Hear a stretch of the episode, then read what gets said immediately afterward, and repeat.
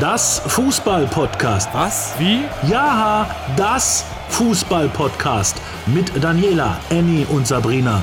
Drei starke Frauen reden über Fußball von Champions League bis dritte Liga.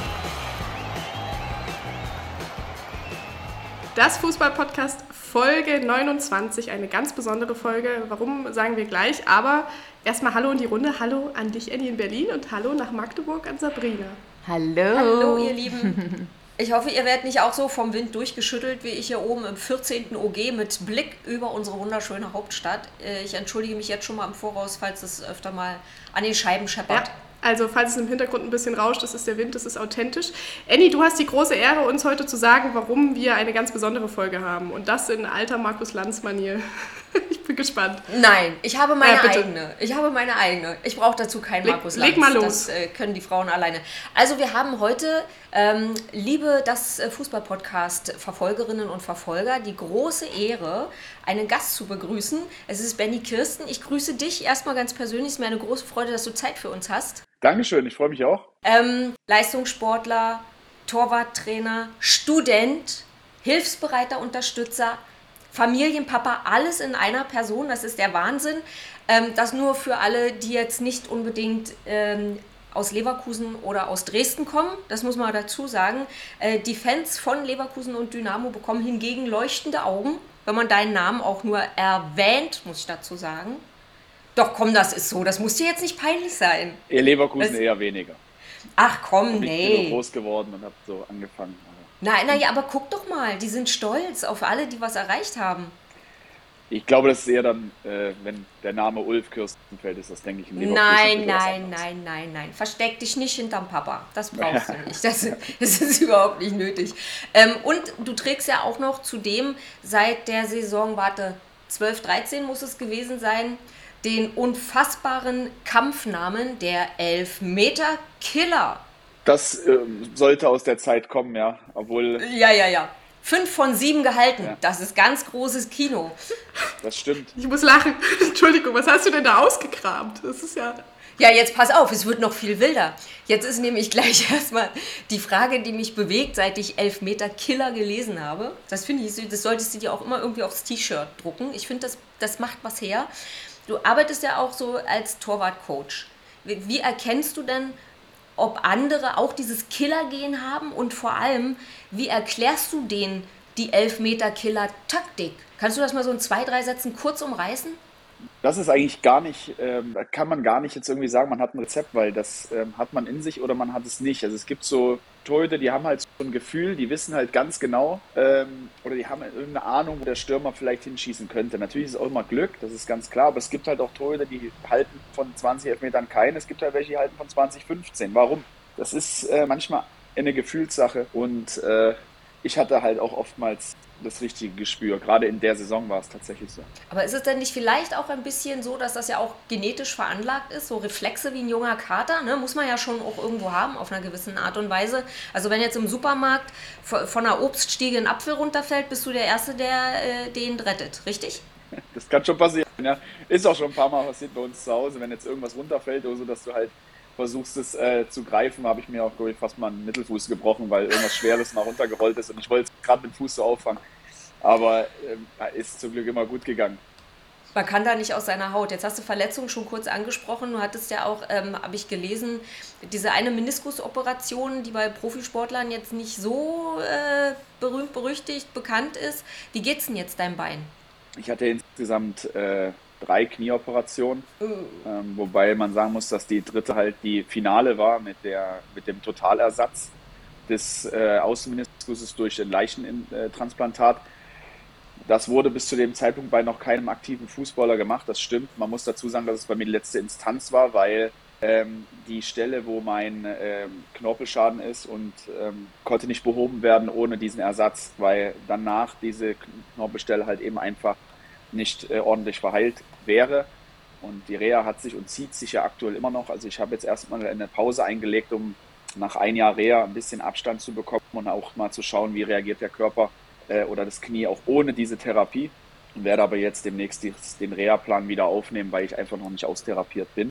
Und ähm, habe ja natürlich auch noch irgendwo Ziele im Fußball als Trainer weiterzumachen. Und das sind nun mal einfach Dinge, die muss, da muss mein Körper funktionieren. Das ist wohl wahr, das ist wohl. Aber du hast ja Gott sei Dank auch ähm, als äh, TV-Experte ja ein gutes Standbein, also dann wahrscheinlich das andere, ja, nicht das kaputte.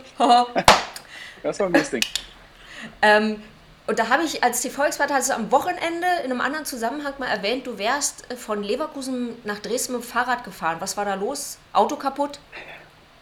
Nee, das war eine Schnapsidee. Also ich habe damals noch keinen Schnaps getrunken. Also es war wirklich ein, zwischen Tür und Angel so, äh, lass mal Spenden sammeln, äh, was machen wir? Und da war erst so eine Idee, irgendwie so einen Marathon zu laufen oder sonst irgendwas. Ich war damals 17 Jahre alt. Und als ähm, ich dann gemerkt habe, dass das schon ziemlich anstrengend ist, so laufen, und Torhüter ist halt immer ein bisschen schwieriger, die laufen nicht so gern. Was? Äh, da habe ich gesagt, lass uns doch eine, eine, eine, Fahrradtour von Leverkusen nach Dresden machen und pro Kilometer Sponsoren zu finden, die einfach dort was geben. Und das hat dann relativ gut funktioniert und wir haben dann, ich glaube, 5000 Euro haben wir gespendet.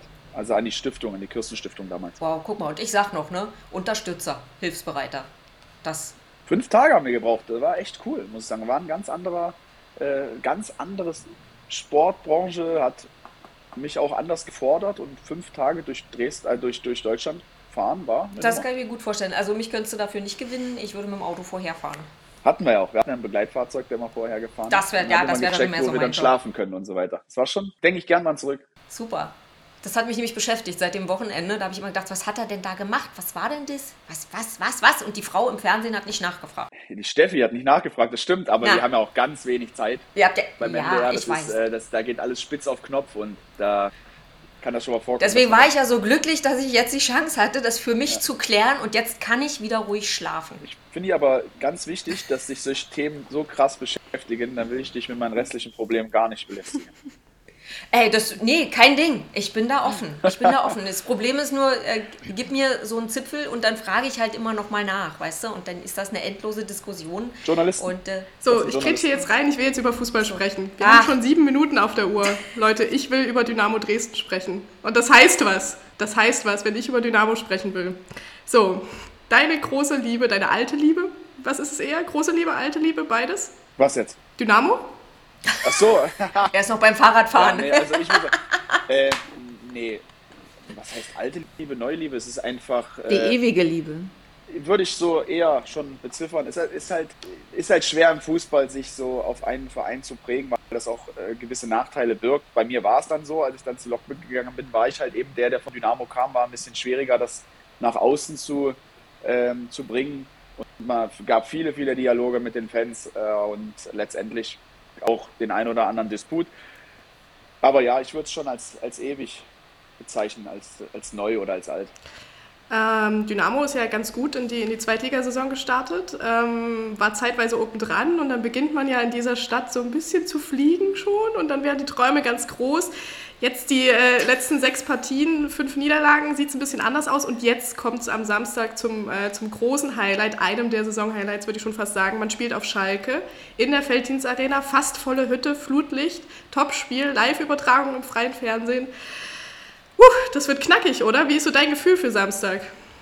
Also ich freue mich total auf dieses Spiel, weil es genau wie du oder wie ihr das alle wahrscheinlich auch wisst, noch nie dazu gekommen ist äh, auf dieser Ebene und ähm, ja, das, das vor etlichen Jahren war Schalke einfach noch so weit weg, das wäre un, undenkbar gewesen, dort jemals ein Spiel zu machen. Ich hätte sehr, sehr gerne äh, auf Schalke gespielt, weil ich auch als Fan früher viel äh, auf Schalke gewesen bin, also Leverkusen, Schalke natürlich, also Schalke Leverkusen. Und war damals zur Stadioneröffnung auch dort, wo Leverkusen 3-3 gespielt hat, glaube ich. Und äh, deswegen hätte das irgendwie den Kreis schließen können, aber äh, es wird ein Knaller, also freue mich tierisch. Aber Schalke ist ja jetzt nun mal gerade richtig äh, gut dabei und dann würde ich ja eher schon sagen, dass äh, der Trend Schalkes Friend gerade ist, oder? Und nicht der von Dynamo. Keine. Nein, Nein gibt keine Trends. Bei solchen Spielen, da, da, zählen dann auch andere Dinge. Also immer, du hast ja als Verein, wenn du jetzt als Dynamo dorthin kommst, du hast eine gewisse Anzahl von Fans dabei, die werden laut sein. Das, das wird allgemeine Gänsehautatmosphäre, weil die Spieler, viele dort noch nie gespielt haben. Und dadurch hast du eine ganz andere emotionale Basis und das kannst du dann auch ähm, qualitativ, sollte es da Differenzen geben, auch abfangen. Und das Deswegen ist dieses Spiel auch völlig offen. Also es ist, wenn jetzt einer zu mir sagen würde, Dynamo gewinnt am Samstag 3-1, hätte ich gesagt, das könnte passen, weil einfach der Rahmen da ist. Flutlicht, dunkel, die, die Stimmung, das ist einfach, das musst du einfach mal gespielt haben. Das äh, letzte Punktspiel der beiden gab es übrigens 1995. Da waren viele der jetzigen äh, Spieler im Dynamo-Kader noch gar nicht geboren, tatsächlich. Also es ist schon verrückt. Wie erklärst du denn, dass es jetzt in den letzten Partien, also wenn man jetzt gerade mal auf Nürnberg guckt, nicht so richtig funktioniert hat? Gibt es da Gründe für dich? Ja, also man muss ja immer, du hast es gut gesagt, ne? vor ein paar Wochen waren wir einfach noch oben dran, haben so gefühlt äh, die Stadt träumen lassen und, aber man, man darf die Realität nicht außer Augen lassen. Wir haben hier, wir haben viele Verletzte, wichtige Spieler, die aktuell nicht eingreifen können. Ähm, trotz alledem kann man mit dem Saisonstart absolut zufrieden sein. Und dass es da immer wellenartig geht, gerade als Aufsteiger, das konnte sich, glaube ich, jeder vor dieser Saison auch denken. Denn die Mannschaft ist sehr jung. Viele haben noch keine zweite Liga gespielt. Und die müssen sich natürlich akklimatisieren. Das ist ganz normal. Und äh, am wichtigsten wäre einfach, dass am letzten Spieltag Dynamo ähm, den Klassenerhalt geschafft hat und das sollte einfach so sein. Ich muss jetzt ein bisschen grinsen, weil der letzte Spieltag dieser laufenden Saison, der wird, glaube ich, ganz böse. Ich weiß nicht, ob du weißt, was da ansteht. Da kommt nämlich Erzgebirge Aue nach Dresden. Wirklich der allerletzte Spieltag. Oh. Und ich glaube, das wird ein trauriger da, Tag. Da, wird, da wird es für beide um nichts mehr gehen. Da hast du vollkommen recht, aber das äh, wird trotzdem ein trauriger Tag. Diese, die Spekulation lasse ich im Raum stehen. Nee, also ich glaube auch, dass es da für niemanden um, äh, um was gehen wird, aber das äh, wird ja auf den Rängen nicht so geht gut. definitiv um was. Ja. es geht immer in Derbys um was, ganz klar. Aber Benny, wenn, wenn, wenn Daniela jetzt schon mal das anspricht mit, mit Erzgebirge Aue, ne? du bist ja jetzt, kannst ja jetzt mal so ein bisschen zurücktreten und mal so, so auf alles so raufgucken. Gibt es denn aus deiner Sicht auch nur irgendeinen Hoffnungsschimmer, dass die Pfeilchen irgendwas richtig machen können? Also was wäre jetzt so, wo du sagst so, mein erster Gedanke wäre, mach doch, probiert doch einfach mal Fußball spielen, ja, ist richtig, aber mal so irgendwas. Ich bin ganz ohr, also jetzt bin ich wirklich gespannt. Das war mir, das, das war mir klar, dass du jetzt äh, ganz genau zuhörst. Also grundsätzlich wünsche ich keinem Ostvertreter in keiner Art und Weise, dass sie absteigen, weil es ganz, ganz wichtig ist für unsere Region hier, dass diese Vereine einfach in den höchsten möglichen Ligen spielen. Also man sieht es immer wieder, in der Regionalliga haben es unsere, unsere Teams schwer, in der dritten Liga ebenfalls. Äh, bis auf der FCM, der halt eben jetzt ähm, super performt, der das gut macht, der das Ziel Aufstieg auch definitiv hat, äh, will ich natürlich, dass wir hier in der zweiten Liga geile Duelle haben. Da zählt Aue Dynamo einfach dazu. Und wenn du mich als Neutraler fragst, sage ich, wäre mir egal, wenn sie ja? drin bleiben würden. Aber das Derby ist halt wichtig. Also ich würde es gerne haben, dass sie da, dass sie drin bleiben, dass wir nächstes Jahr einfach wieder zwei Derbys haben. Das wäre das Coolste. Gut, Aber wenn also dir fällt da jetzt auch nichts ein, oder? Was sie, was Kann sie ich ja nicht. Ich bin ja viel zu weit weg. Ich weiß ja nicht, was bei denen schief läuft. Das ist ja. Ich weiß es auch. Alles. Ja. Alles. Ja. Alles. Ja, aber das ist halt auch eine, eine schwere Zeit. Ich meine, das, die Vereine haben alle mit Verletzungen zu kämpfen. Das war jetzt nicht gerade äh, Urlaub in den letzten zwei Jahren, glaube ich, für die Spieler. Es ist unheimlich schwer, wieder in den Rhythmus zu kommen. Und den, den einen trifft es weniger, den anderen mehr. Ähm, da ist dann auch die Manpower, glaube ich, im Hintergrund gefragt. Oder ähm, da auch mal zu sagen, dass es, dass es einfach ganz schwer war, Belastung zu steuern, dass es auch Reize zu setzen. Das ist ja Trainingsreiz setzen in der Pandemie. Ich, also was Schweres gibt es, glaube ich, gar nicht. Und man hat das Beste irgendwie draus gemacht. Und Aue, Dynamo sind, glaube ich, auch äh, insgesamt für die Liga einfach zu wichtig, dass sie um, irgendwann mal um Abstieg spielen sollten. Und dass jetzt aktuell Aue ist, ist halt bedauerlich. Aber als Fan ja, es tut weh. Aber gut, ich äh, kratze jetzt einfach ganz schnell die Kurve. Ich möchte nochmal über das Thema Verletzungen sprechen und ähm, Dynamo. Ich habe gestern die, die Überschrift gelesen, was läuft denn da schief bei Dynamo Dresden, weil die Liste der Verletzten so extrem lang ist. Drei Kreuzbandrisse, viele klassische Verletzungen, die einfach extrem lange dauern, ehe sie ausgeheilt sind. Ähm, jetzt heute eine Blitzheilung, habe ich gelesen. Akoto ist plötzlich wieder gesund. Ganz plötzlich war er im Training. Ähm, das ist natürlich nach außen ein bisschen... Ist es nur Pech? Oder ist es, wie du schon sagst, einfach die, die Pandemie gewesen, die das alles ein bisschen schwieriger gemacht hat? Man muss das, glaube ich, rauslösen, weil jede, jeder Verein hat Probleme. Und wir sehen es ja auch in den Jugendvereinen, welche Verletzungen wir dort haben. Nämlich Verletzungen, die du sonst eigentlich gar nicht hast. Äh, natürlich bist du aus dem Trainingsbetrieb rausgerissen worden in einer sehr langen Zeit. Dann können unser, ich, ich, also ich weiß gar nicht, wie ich reagiert hätte, wenn ich hätte drei Monate auf irgendeinem Fahrrad zu Hause sitzen müssen und ein Trainer sagte über in der Kamera, was du jetzt zu machen hast. Natürlich ist es bei Bayern München auch nochmal eine andere Qualität als beim, bei Heidenheim oder gar bei Dynamo. Und da muss man ja sagen, die Möglichkeiten hier sind sehr gut. Wir haben ähm, eine, eine, vollständige Reha-Möglichkeit und ähm, also es sollte an, den, an, der, an, den, an der Umgebung nicht scheitern, aber man kann halt nicht in die Spieler reingucken und sagen, ja, wie, hat, wie hat der, der und der Spieler die Pandemie überstanden? Oh, der eine ist vielleicht auch erkrankt, kann, hat ja auch immer noch mal einen anderen Hintergrund. Es gibt Spieler, die heute noch zu tun haben mit, mit äh, Long-Covid. Es, es ist echt nicht zu unterschätzen. Und wenn du so die Spieler zum Teil hörst, auch in den Interviews, dass sie halt immer wieder sagen, es war unheimlich schwer, wieder in Tritt zu kommen. Vor allen Dingen auch die Motivation zu haben, ohne Zuschauer. Ähm, permanent äh, war das Thema äh, Weiterbezahlung. Viele Spieler waren in Kurzarbeit. Das ist jetzt bei der Regionalliga eher der Fall gewesen. Ist ja, habe ich ja auch noch äh, beste Verbindungen hin. Äh, das, ich hätte nicht getauscht. Ich habe immer zu meiner Frau gesagt, ich bin so froh, dass ich in dieser Zeit keinen Fuß, Fußball gespielt habe, weil es einfach Wahnsinn war. Absolut. Ähm, lass uns mal noch ganz kurz über die zweite Liga an sich sprechen. Also wir haben ja jetzt mit St. Pauli und Regensburg zwei Teams da oben dran stehen. Die habe ich für mich, ich weiß nicht, wie es bei Sabrina und Annie aussieht, da oben nicht erwartet. Äh, hast du die auf dem Schirm gehabt, so in der Form? St. Pauli immer schon, weil mhm. ich von St. Pauli äh, seit den letzten Monaten noch immer so einen städtischen Leistungszuwachs hatten. Bei Regensburg bin ich tatsächlich auch sehr überrascht und bin wirklich gespannt, ob sie an Weihnachten noch da oben sind. Es wäre für die Liga, es ist immer schön, ich finde das klasse, wenn es immer so Ausreißer gibt, wenn auch mal so eine Mannschaft wie Bochum plötzlich aufsteigt wie letztes Jahr. Finde ich total cool. Würde uns in der Bundesliga auch gut gefallen, wenn man ein anderer Meister wird. Hm. Aber ja, das ist halt nicht so einfach wie in der zweiten Bundesliga, wo du einfach mal mit hochrutschen kannst. Aber in so einer krassen Liga, also ich meine Schalke, ja. Hannover, was du da alles für große Namen drin hast eigentlich. Äh, du hast einen HSV ah. vergessen. ich habe den HSV. Ja, Bremen. Bremen. Also es sind ja große Sachen eigentlich. Dass da Regensburg sich da oben ranpirscht und hält cool. im Moment. Ja, auch mit einer städtischen Arbeit, mit einer wahrscheinlich auch akribischen Arbeit, mhm. weil man mit dem, was man hat, einfach das Beste rausgeholt hat oder aktuell rausholt oder vielleicht sogar über dem CD spielt. Aber grundsätzlich gefällt mir das, die Art und Weise, wie sie Fußball spielen. Die haben keine Angst. Sie haben zwar Respekt, aber keine Angst, spielen einen guten Ball und sind halt auch effizient. Also verdient hätten sie es. Klar, nach dem zehnten Spieltag lügt auch die Tabelle nicht mehr. Das ist nicht irgendein Spruch, sondern es stimmt ja. Es tut mir jetzt leid für dich als Aue-Fan, aber es ist genau wir, wir befinden uns ja auch in dem Bereich bei Dynamo, wo wir auch sind. Ne? Also es ist ja ganz wichtig, dass man das auch immer sich so ein bisschen rauslöst aus dem Ganzen. Aber wer gewinnt dann am Ende der Saison das ostdeutsche Triell ist es ja, aber in Wahrheit ist es ja nur ein Duell in der zweiten Liga. Ja, also was ist denn das für eine Frage?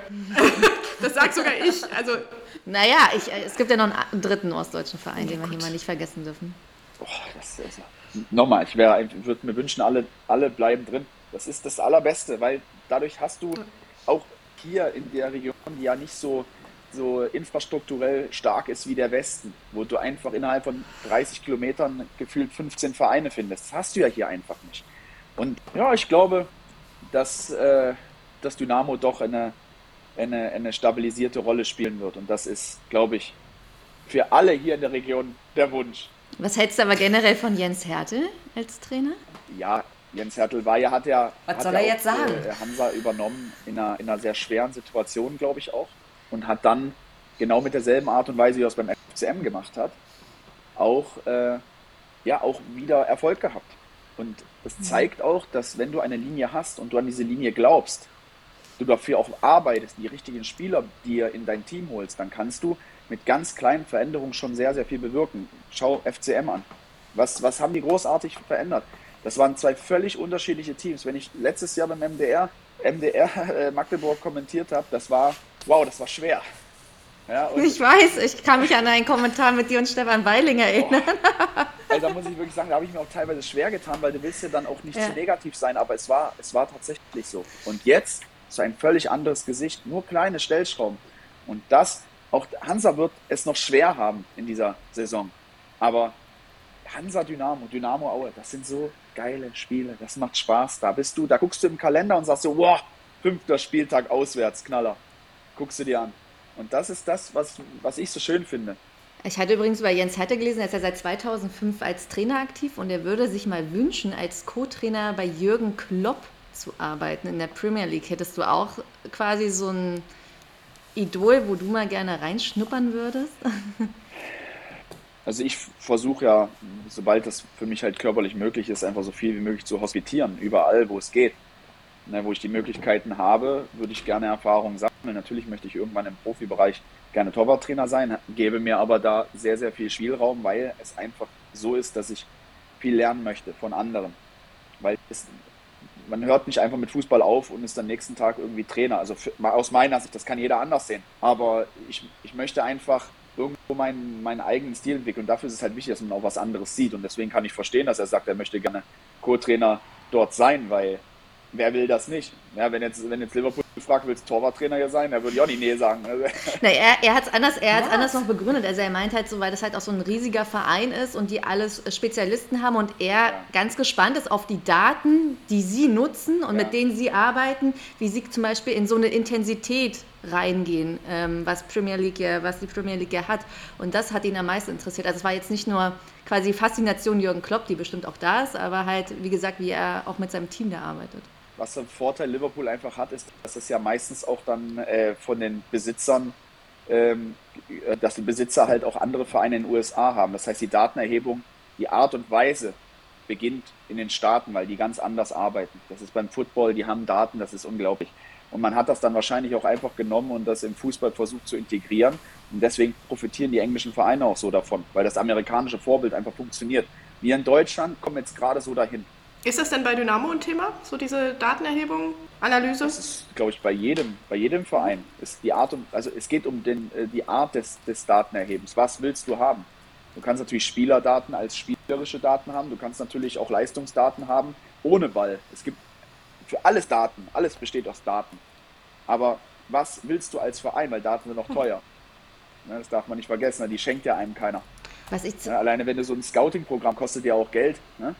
Was ich zum Beispiel interessant finde beim FCM, also Christian Tietz, der hat, ähm, der lässt jede Trainingseinheit filmen, also wirklich jede einzelne.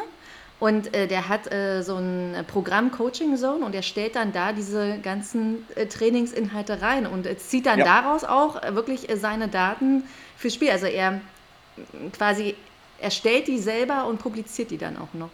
Was ich halt echt ein richtig guter, guter an, einen guten Ansatz finde. Ja. Hm. Also das macht definitiv fast jeder. Also zumindest wo ich es kenne. Ja, also was filmen äh, und dann auswerten heißt aber auch, dass du gewisse Manpower dafür brauchst. Das machst du ja nicht alleine. Christian Dietz setzt sich dann nie nochmal vier Stunden zu Hause hin und sagt, warte, ich gucke jetzt mal ganz kurz noch das Rondo, was wir heute gespielt haben und äh, analysiert dann nochmal die Passquote und macht dann nochmal die, äh, äh, zählt dann nochmal die Kontakte, wer hat die meisten gemacht. Das, das musst du dann halt mit deinem Team zusammen machen und dafür hast du Analysten. Genau. Jetzt hat ähm, Dynamo Dresden ja seit diesem Sommer auch ähm, einen Auszubildenden quasi, nämlich dich, oder einen Weiterbildenden, quasi eine Weiterbildung, die du gerade machst zum ähm, Sportfachwirt. Mich würde mal interessieren, wie sieht denn dein Tag wirklich aus? Gibt es da Prüf also hast du Prüfungen? Lernst du wirklich dafür? Also gibt es auch Berufsschule oder sowas? Ja, also ich, nein, ich ist jetzt ein Fernstudium von der IST Düsseldorf. Das ist ja in Zusammenarbeit mit der, mit der Berufsgenossenschaft aufgrund meiner Berufsunfähigkeit entstanden. Und ich fand das halt äh, sehr charmant, dass ich äh, das bei Dynamo dann letztendlich machen konnte als Praktikant, ähm, weil ich da ein paar Dinge vereinen kann, die einfach sonst nicht möglich gewesen wären. Weil wenn ich jetzt Torwarttrainer äh, oder in dem Falle ist es ja eher, dass ich einen, einen Bereich habe, wo ich mich ähm, auch im Scouting sehr wohl fühle, also wo wir einfach ein Expertenteam aufgebaut haben, zusammen mit dem José Portella als Torwartkoordinator der Jugend und dem äh, David Yeldell als Torwarttrainer der ersten Mannschaft und ich bin halt das dritte Glied dort und helfe den beiden halt genauso als Bindeglied zu agieren. Das bedeutet, dass ich mit der ersten Mannschaft für die Torhüter sozusagen ähm, zu tun habe, der David das Training macht und ähm, ich dann mit dem José das alles mit der Jugend einen Leitfaden entwickle. Das ist so das Ziel in ersten, ähm, in den ersten Monaten und parallel halt eben einfach für den Verein halt das zu machen, was nötig ist, um mein Studium erfolgreich abzuschließen. Wenn du dir jetzt äh, deine Position in fünf Jahren ausmalen könntest, wo würdest du dich denn dann gern selber sehen, wenn alles gut läuft? Also das ist natürlich schon ein halbes Jahrzehnt, sehr euphorisch. Ich, ich, ich habe damals als Spieler mal den Fehler gemacht, dass ich gesagt habe, ich würde am liebsten mein Leben lang irgendwo bei einem Verein bleiben. Das war natürlich damals Dynamo und ich habe damals gesagt, dass solange Dynamo mich haben möchte, bleibe ich bei Dynamo. Das war immer. Und ich habe das erfüllt. Man hat mich dann nicht verlängert, das lag nicht an mir. Es ist in Ordnung gewesen und äh, mein Traum war es immer wieder zurückzukommen, weil ich einfach weiß oder das, ähm, das Gefühl haben möchte, was zu machen, wo ich hundertprozentig dahinter stehe. Also würde ich mir schon wünschen, dass ich in fünf, in fünf Jahren noch hier bin. Ich habe aber auch gelernt, dass dieses Fußballgeschäft unheimlich schnell ist und dass es nächstes Jahr, übernächstes Jahr oder in drei Jahren vorbei sein kann. Und in der Zeit möchte ich aber trotzdem das Beste rausholen, was ich kann. Das habe ich als Spieler gemacht und das werde ich genauso jetzt auch. Ich glaube, damit lässt du die Herzen sehr vieler Menschen in dieser Stadt höher schlagen. Tatsächlich. Das kann ich schwer beurteilen. Ach, ich würde sagen. Lasst uns mal ein bisschen nach oben gucken, Richtung Champions League. Das wollen wir noch machen. Ähm, wir hatten ja spannende Partien ähm, und starten mal am Dienstag. Auch mit einem schwarz-gelben Team. Oh, muss schon jemand grinsen. ähm, Borussia Dortmund hat sich etwas, ja, blamiert in der Champions League.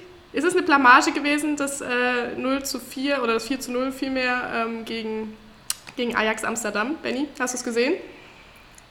Nein, ich habe es nicht gesehen. Ich habe es danach äh, natürlich in der, äh, in, in Analyse nochmal verfolgt. Aber also Ajax Amsterdam ist mit Sicherheit kein Gegner, wo man am Ende peinlich berührt den Platz verlässt. Wer holländischen Fußball schon mal gesehen hat oder verfolgt hat, weiß, was das für eine Art und Weise des Fußballs ist.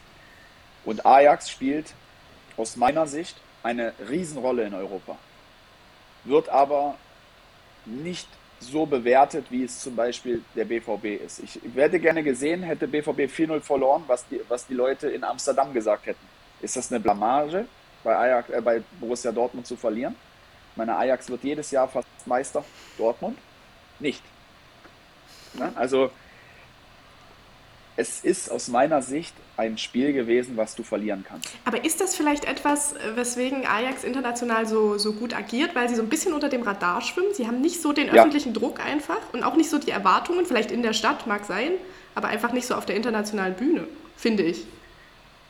Das stimmt. Ich glaube auch, dass das so ist, aber die waren auch schon im Champions League-Finale. Ja. Also, wenn, das, das ist unfassbar. Das ist wie Leverkusen zu seiner besten Champions League-Zeit. 2002 zum Beispiel, wo sie im Finale waren. Ich glaube, dass es das riesengroße Faustpfand einfach war, dass jeder drüber gelacht hat und gesagt hat, ach Quatsch, ich komme nie ins Finale. Und dann hast du alle Engländer besiegt und das war krass. Und ähm, genauso war es dann auch beim, bei Ajax, wo sie ins Finale kommen. Alle haben gesagt, geil, guck mal, wir spielen gegen Ajax im Halbfinale, entspanntes Ding. Ja, aber das war eine krasse Truppe. Und wenn man sieht, wie die ausbilden, dass sie immer nur Spieler aus ihrer eigenen Jugend hochziehen, dieses Konzept ist einzigartig auf der Welt. Und das macht Ajax Amsterdam so gefährlich.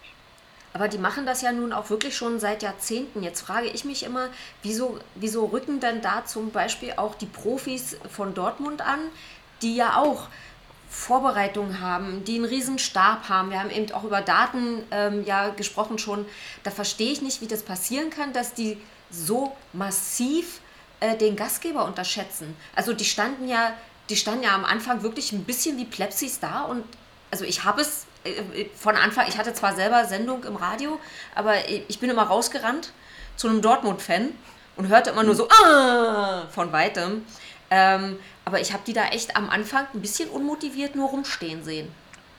Ja, das, warum, also welche Gründe da auch immer jetzt waren, dass sie das Spiel so hoch verloren haben. Das, auf der europäischen Ebene oder überhaupt auf hohen fußballerischen Ebenen sind kleine Nuancen entscheidend, ob du richtig kassierst, ob du 4-0 verlierst oder ob du 1-0 spielst.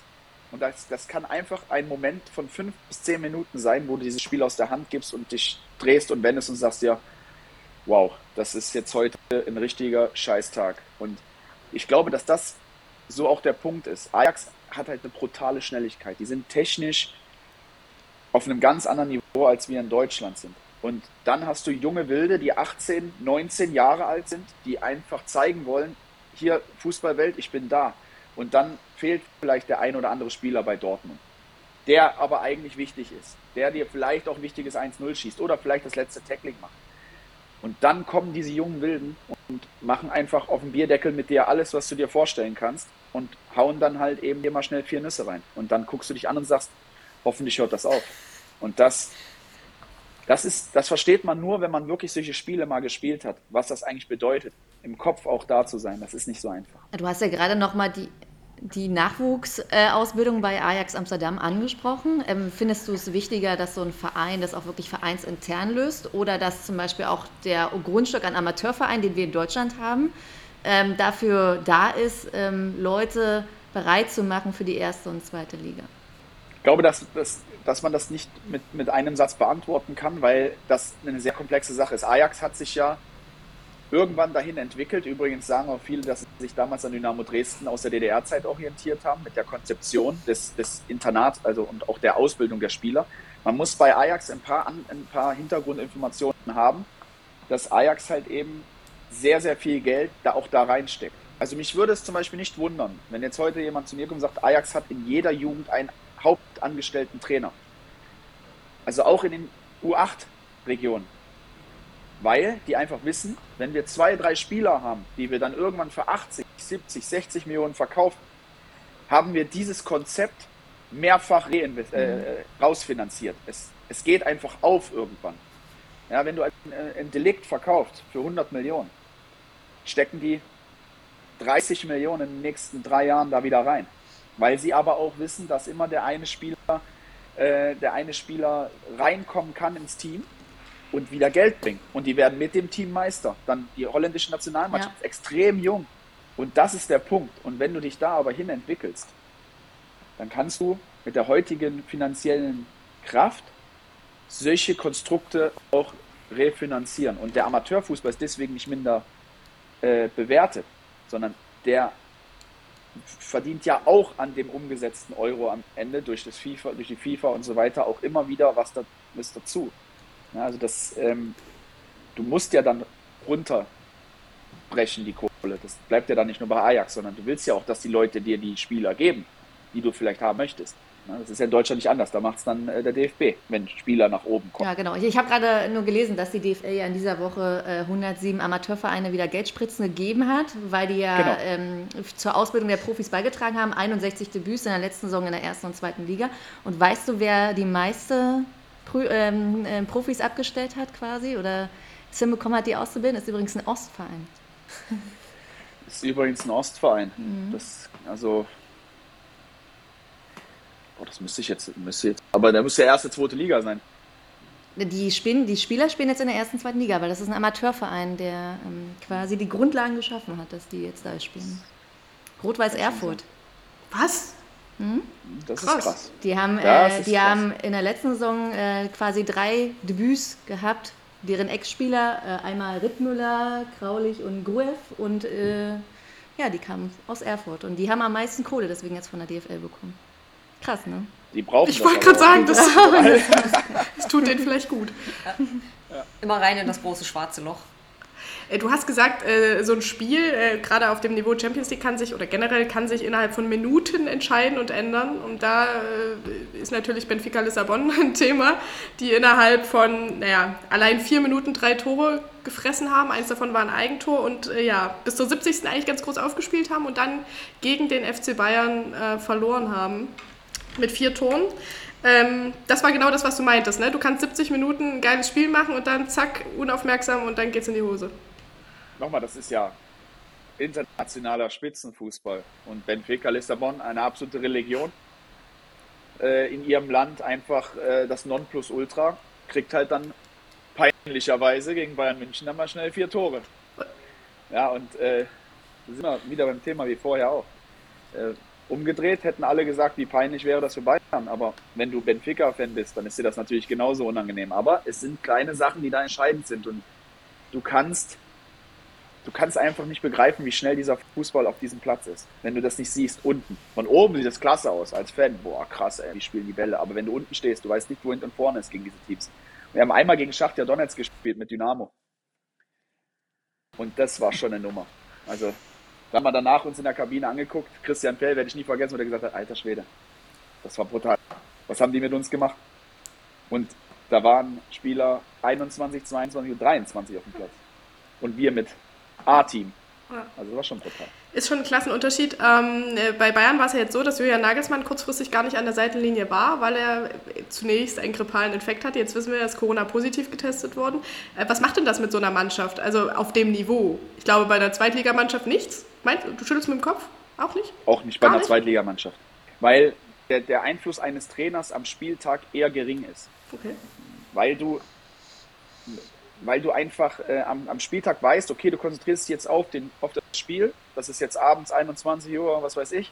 Und da ist es egal, ob der Trainer jetzt an der Seitenlinie steht oder nicht, weil du bekommst in der Regel sehr, sehr wenig mit von außen. Es sei denn, er geht in Dialog mit dir. Das ist was anderes.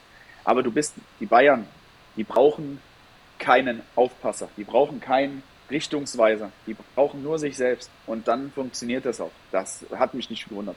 Wobei er ja aber wohl diese, diese Einwechslung von Serge Gnabry eingerottet haben soll aus dem Hotelzimmer, die sich ja dann als Glücksgriff Das ist was entpuppte. anderes, natürlich bei einer Einwechslung sicher. Aber äh, ich sag mal, das wurde uns so gesagt. Ich weiß nicht, wie es wirklich war. Deswegen Das ist ja eine schöne PR-Geschichte, ne? muss man ja auch sagen. ist es ja, wir reden drüber. Siehst du alles erreicht? Super. Der grinst da. Ähm, RB Leipzig noch ganz kurz, ähm, verloren gegen PSG. Ich habe nicht mal, nicht mal erwartet, dass es so knapp wird, um ehrlich zu sein. Ich finde, die haben sich da gut reingehauen für das, wie sie sich auch gerade in der Liga zeigen. Ähm, wo geht der Weg von RB Leipzig hin? Champions League ist, mm, ist vorbei, aber Liga, geht es da nochmal nach oben?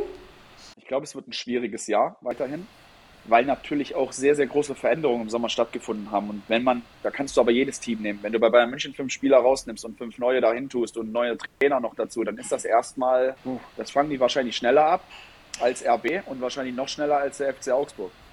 Und noch viel schneller als Aue. Das ist halt immer dann so, das hast du halt dann auch. Und äh, du siehst es, Umbrüche sind immer schwierig, weil du brauchst eine gewisse Zeit, um dich zu akklimatisieren. Ja, und das merkt man auch bei Dortmund, um nochmal den, den Bogen zu packen. Ähm, ich finde, das mit Marco Rose funktioniert noch nicht so richtig. Aber gut, ähm, wir werden sehen. Wir haben nächste Woche Pokal auf. Ne, dritte Liga haben wir erstmal noch. Und Magdeburg für Sabrina. Komm. Ich weiß gar nicht, Benny, doch, du bist auch im Studio am Samstag, oder? Nee, du bist nicht im Studio. Das darf der Lutz machen. Ach, das darf der Lutz Lindemann machen. Das ist auch schön, dass er mal wieder da ist. ja, sehr gut. Ja, wir äh, haben ja sozusagen ein Spitzenspiel gegen Annies neuen Lieblingsverein, Viktoria Berlin. Ich bin ja schon gespannt, äh, was dabei rauskommt. Ich erstmal. Ohne, ohne Barisch Artig übrigens, weil der ist gelb gesperrt. Genau. Gut informiert. Danke. Und ich bin immer noch böse, das ist jetzt privat, äh, über alle meine Freunde, die am vergangenen Freitag, wo ich endlich mal einen freien Abend hatte, nicht mit mir in den Jahn-Sportpark gehen wollten. Und dann habe ich geguckt und dachte, okay, vielleicht haben wir noch mal ein Freitagabendspiel. Nein, haben wir nicht in Berlin. Nein, das war's. Ich mache jetzt Schluss mit allen. Aber Freitagabendspiele sind die besten Spiele. Ich habe es geliebt, früher Freitagabend zu spielen. Oh, ich wäre so gerne hingegangen, aber es ist, aber alleine ist halt fetzt nicht. Ja, alleine Fetzt ist traurig. nicht. Ja, Ach, das was, ist so ein bisschen. Gucken alle und sagen, guck mal, die Annie, die ist alleine. Guck mal, die hat, Das mal, ist die so hat hilflos Freunde. auch. Die hat so keine Freunde, die, jetzt macht, eh, Mitleid, die macht ja, Podcast na, und genau. sowas. Das ist echt, guck mal, die steht alleine. Lass mal nicht. Aber bei, Ar bei, Nee, bei Arsenal gibt es aber auch so eine Oma, die immer alleine ins Stadion geht. Und die geht zu, Entschuldigung, nennst du mich alt oder was? die geht zu jedem einzelnen Spiel, auch der Frauen und so. Und das finde ich immer voll süß. Ja. Ich möchte noch mal ein was zum Freitagabendspiel sagen. Es gab ein, ein, ein Unentschieden, das Schalke 04 in dieser Saison äh, auf die Bühne gebracht hat, an einem Freitagabend gegen Erzgebirge Aue. Also vielleicht ist da, ne, vielleicht, da geht, da geht noch was. Vielleicht ist jetzt mal noch eine Niederlage für Schalke drin. Das wäre, glaube ich, die vierte dann. Aber vielleicht noch ein Unentschieden. Also ich, ich drücke Dynamo tatsächlich am Samstag die Daumen. Ich finde es ein geiles Spiel. Ich werde es verfolgen. Warum sollst du auch nicht die Daumen drücken? Ja, man, man unterstellt mir Sag das mir immer. mal bitte einen Grund, warum du nicht die Daumen drückst am Man Samstag. unterstellt mir das immer. Ich es gibt zwei Spiele in der Saison, da drücke ich Dynamo nicht die Daumen. Ja, das kannst du auch gerne machen. Wäre ja auch schlimm, wenn es so wäre. Wenn du, wenn du Dynamo in deinem Derby gegen Aue Dynamo die Daumen drückst. Das wäre ja, wär ja ganz, Ganz komisch. komisch, aber wirklich ganz komisch. Nein, Ja. Samstag, Samstag wird was. Ich glaube, ich, also wenn du mich nach einer Tendenz fragst, ich, ich würde es mir wünschen, ich glaube aber nicht. Also unentschieden maximal. Sieg glaube ich nicht für Dynamo. Glaube ich nicht. Einfach nur ein Das ist schön Bauchgefühl. am Fußball. Alles ist möglich. Alles ist möglich. Alles ist möglich. Es ist auch möglich, im Halbfinale des Sachsenpokals 17 Elfmeter zu sehen. Gibt's auch. Ja, das gibt's auch, das stimmt. Vor zwei Jahren. Das stimmt. Hätte auch keiner Das gedacht. stimmt, das stimmt. Ich bin soweit durch mit meiner Liste. Wir haben nächste Woche Pokal. Äh, da Dynamo dann zu Hause gegen St. Pauli. Das ja, hatte man ja erst. Ja? Könnte diesmal funktionieren.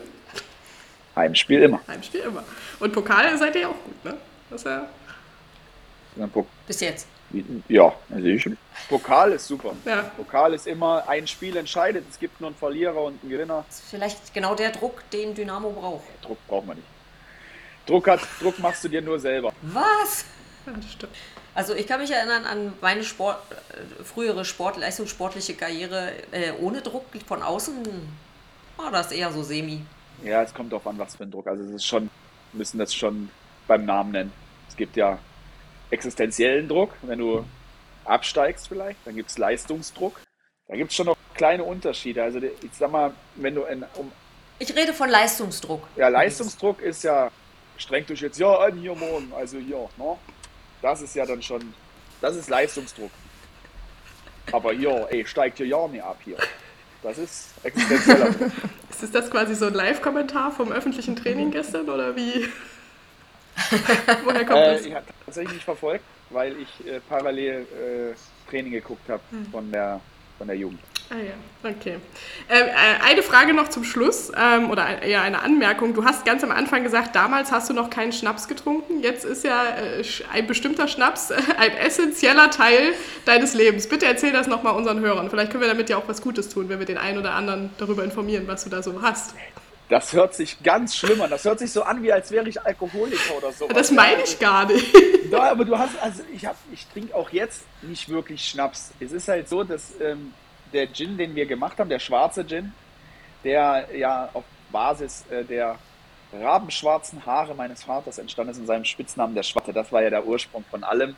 Und weil wir einfach als Stiftung unsere eigenen Spendengelder gerne ähm, ja, generieren wollen. Und deswegen haben wir einfach den Schwatten oder die, der Schwatte gegründet und haben so alles so ein kleines bisschen auf meinen Vater ähm, angepasst. Das heißt, neun Zutaten im Gin, also Botanicals in dem Falle, dann äh, Limitierungen haben immer 999 Stück und so weiter. Und das ist ein kompaktes Thema geworden und haben jetzt schon den, den, dritten, den dritten Artikel jetzt bald mit dem Glühulf, der jetzt zu Weihnachten kommt, wo reiner Gin drin ist mit, äh, mit einer Fruchtsaftbasis. Schmeckt cool. Ja, gerne auch zum Probieren zu euch irgendwann. Dann den Stark Gin und halt der schwarze, der schwarze Gin. Das ist unser, unser, ja, unser Aushängeschild. Und wer den kauft, tut ja was Gutes. Genau, wenn den, also erstmal, wer den genießt, ganz wichtig, genießen bitte, weil es ist auch wirklich ein, ein sehr guter Gin. Wir sind sehr stolz darauf, dass wenn wir die 10.000 Flaschen knacken oder in dem Fall die 9.999 Flaschen knacken, dann äh, sind wir in der Lage, eine Spende an die Stiftung zu machen, äh, wo wir einen Bolzplatz finanzieren können. Super, also gute Sache an alle Hörerinnen und Hörer da draußen. Ähm, auf jeden Fall mal probieren. Danke an dich, Benny, dass du dir Zeit genommen hast hier Gerne. am Donnerstagmittag. Ich hoffe, du hattest auch ein bisschen Spaß mit uns. Klar, Ja. Ähm, Was, was soll er jetzt auch sagen, weißt du? ich hätte ja sagen können, war scheiße. Hätte ja sagen können jetzt, was habe ich denn davon? Nein, hat, es war, war, ist schön. Also auf diese Art und Weise einen Podcast zu machen oder so eine Aufnahme ist halt was anderes. Hatte ich bisher so noch ja, nicht. super. Dann holen wir dich irgendwann bestimmt, also spätestens nach dem letzten Spiel dieser Zweitligasaison müssen wir eigentlich nochmal, Oder davor. oder, oh, oder davor. Wir können auch gerne Ja, beides. nicht, dass du dann, dass du montags dann unterlaufende Augen hattest, weil du nicht schlafen konntest vor Tränen. Vielleicht bin ich krank an dem Montag, mal gucken. Soll es geben. Soll's gehen. Lass das ja nicht meinen Chef hören. Ja, lass ich nicht hören. Nein, nein. Gut, ähm, vielen Dank an Ja, dich, danke an euch. Sabrina und Annie. Und äh, wir hören uns nächste Woche wieder dann bei äh, Folge 30 schon. Oh mein Gott. Vielen Dank. Ciao, ciao. Ciao. Ciao. Tschüss. Das Fußball-Podcast. Na, jetzt verstanden? Daniela, Annie, Sabrina. Die coolsten Frauen im europäischen Fußball. Eine neue Folge, immer donnerstags. Folgt uns bei Instagram. Das Fußball-Podcast.